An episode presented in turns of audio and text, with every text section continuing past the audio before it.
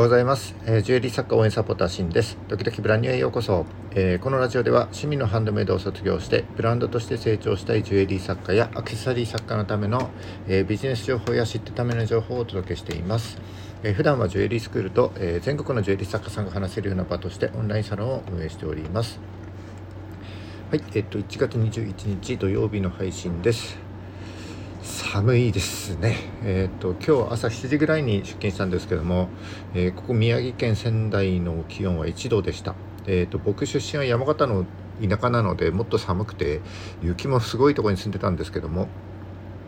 え、雪深いところに住んでる人たちからしたらこの1度なんて笑われてしまうような気温かもしれないんですけどもやっぱり寒いのは答えますね。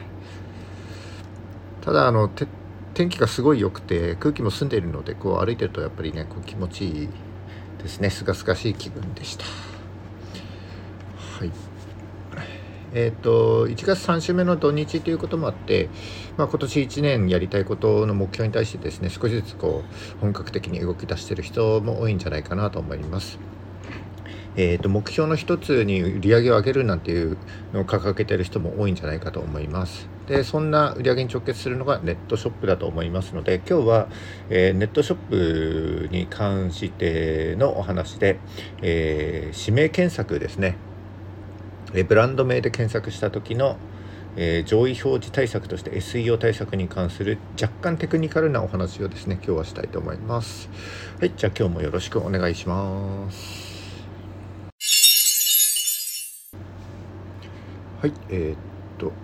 指名検索ですね。えっと、どうでしょうかね、今年の目標の一つで売り上げを上げるなんていう目標を掲げている方は多いんじゃないかと思いますけれども、えー、そんな売り上げに直結するのが、まあ、ネットショップだと思います。えー、すでに、ま、ネットショップやってる方もいらっしゃるでしょうしこれから、ま、ネットショップ今年、え、始めてみようかななんていう方もいらっしゃると思います。で今日はどちらにも役立つお話で、えー、指名検索ですねこうブランド名で検索された時に、えーと、検索結果の上位に表示されるための SEO 対策についてのまあえーと、基本的な考え方をですねちょっとお話ししていきたいと思っております。えーと、なぜ僕がこの話をできるかというと、えー、ジュエリー講師と合わせてですねえ IT コーディネーターという資格を持って活動しているからです。えー、この IT コーディネーターという資格は、えーと、IT と経営両方の知識を持ち合わせた専門家のことです。えーとですね、え IT のこの進化に進化のスピードに対応するために経産省が創設した NPO 法人ですね IT コーディネーター協会というところによって作られた、え、まあ、民間の資格ではあります。えー、この資格を取ることになった経緯というのはですねまたどっかでお話したいと思うんですけども、まあ、この資格を持っていることでその最新の IT だったり、えー、経営だったりデジタルマーケティングに関する情報というのが、まあ、日々入ってくるわけです。で僕もですね毎日勉強を継続して、えー、この IT に関してはですね割と、え、情報を持っているんじゃないかなというふうに思っております。でこの IT コーディネーターって資格持ってる人は日本にあの6000人くらいいるんですけれども、まあ、企業の中で活動してたりあの金融機関に在籍していたりとかですね、えーとまあ、僕のように独立して活動している人もいます。で僕の場合はそのこれまでやってきたジュエリー制作とあとジュエリー講師という立ち位置でですね、えー、皆様のお役に立ちたいと思っているわけです。えーこの話ちょっと長くなるのでちょっとまたどっかでお話ししますね。はい。でさて本題に入っていくんですけども、えー、SEO 対策ご存知でしょうか？えー、聞いたことあるよという方はとても多いと思いますが、えー、 Search Engine Optimization の略です、えー、検索結果の上位に表示されることを狙った、えウェブサイトの対策になります、えサーチエンジンっていうのは、え日本では、え Google、Yahoo、Bing が、え上位シェアになりますね。でこの中で Yahoo は、えー、Google の検索データ利用してますので、えーと、Google と Bing に対しての最適化を行うのが日本の SEO 対策になっています。でなぜ SEO 対策が大事かというと最も分かりやすいのが、えー、指名検索つまり、えー、ブランド名で検索された時になります。かがでしょうか？皆さんあの自分のですねブランド名だったりショップ名あるいは会社名などでこうググった時に、えー、自分の会社名が自分の会社のサイトですね自分のブランドのサイトだったりショップのサイトが、え検索結果の上位に表示されますか？これ実は意図的に対策しないと表示されないです。えー、でその対策の仕方として大きく2つはあります。えー、1つ目が内部対策です。え、2つ目が外部対策になります。で内部対策でできるということは、えーえーと、内部対策でできることは、えー、まあ、いっぱいあるんですけども、えー、サイト内の記事や画像といった情報コンテンツの最適化あとは検索キーワードに対する情報の網羅性ですね、え、あと大事なのはサイトや情報の信頼性えーと、あとは人が見た時のそのデザインだったり操作性だったり速度といったアクセスアクセスアク アクセシビリティの最適化。はい。えー、であとは機械がですねサイトを読み込んだ時に、えー、正しく認識されるためのその最適コードですねの最適化などがあります。で外部対策としては、えー、検索エンジンの管理、えー、あとは非リンクと言われる外部からのリンク数ですね。あとはサイデションと言われるあの他のサイトでの評価や、えー、話題性などがあります。これ細かくするともうできることは100個ぐらいあるんですけども今日かいつまんでですね指名検索された面のテクニックなんかちょっとお話していきたいと思います。えー、まず内部対策ですね。えー、っとジュリーブランドやアクセサリーブランドの多くっていうのはアルファベットの横文字だと思いますけれども、えーと、日本人が検索する時はカタカナが多いと思います。それで、えー、カタカナで検索しますので、えー、検索されるカタカナをですねサイト名やページ内で使用するわけです、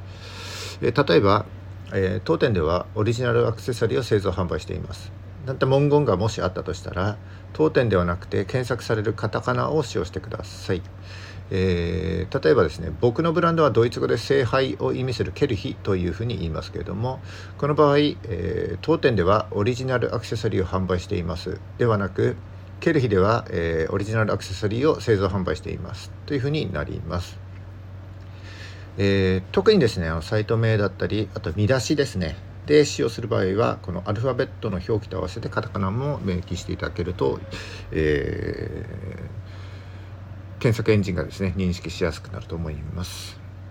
えー、次に、えー、外部対策についてですけども、えー、サーチコンソールを活用してください。えー、サーチコンソールっていうのは、えー、Google が無料で提供している分析ツールです。えー、ちなみにあの Bing は Bing Webmaster ツールというのがございますのでそちらもチェックしてもらえればと思います。えー、検索結果に表示されるためには、えー、Google や Bing などの検索エンジンに登録されていることが絶対条件です。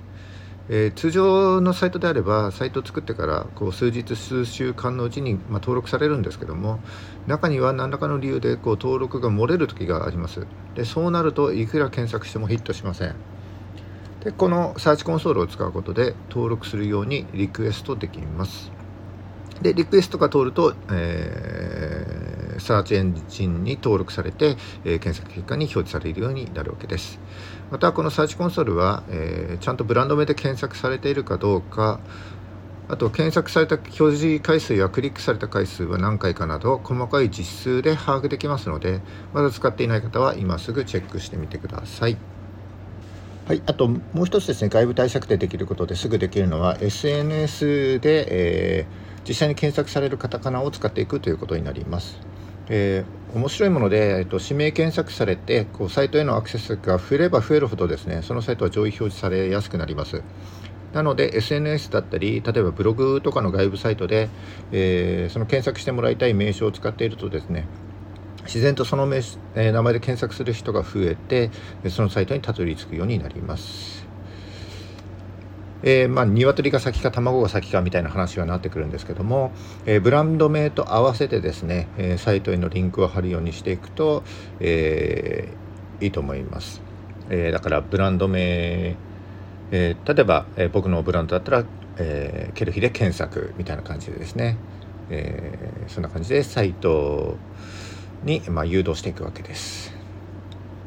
これはですねあの SNS でもブログでも例えばアナログ的なブランドカードでも同じことが言えますので、え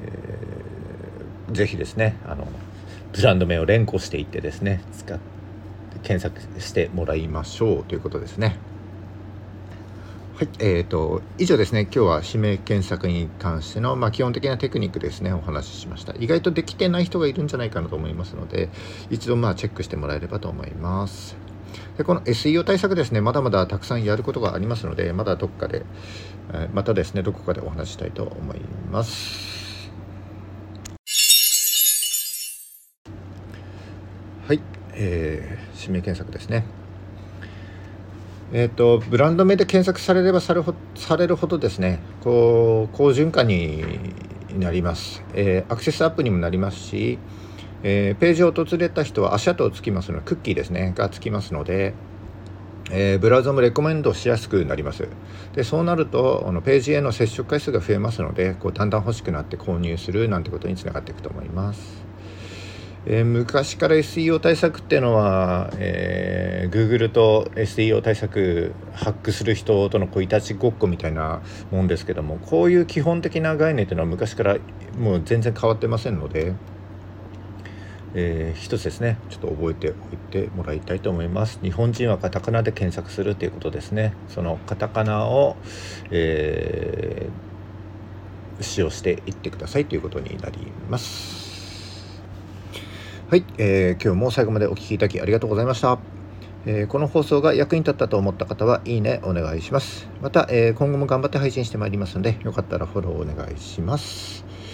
えーと、昨日が大寒ですね。ということもあって、この時期はまあ1年で最も寒い時期というふうに言われますが、明日はもっと気温が下がるみたいなので、皆様ですね、暖かくしてお過ごしください。それじゃあまたお会いしましょう。バイバイ。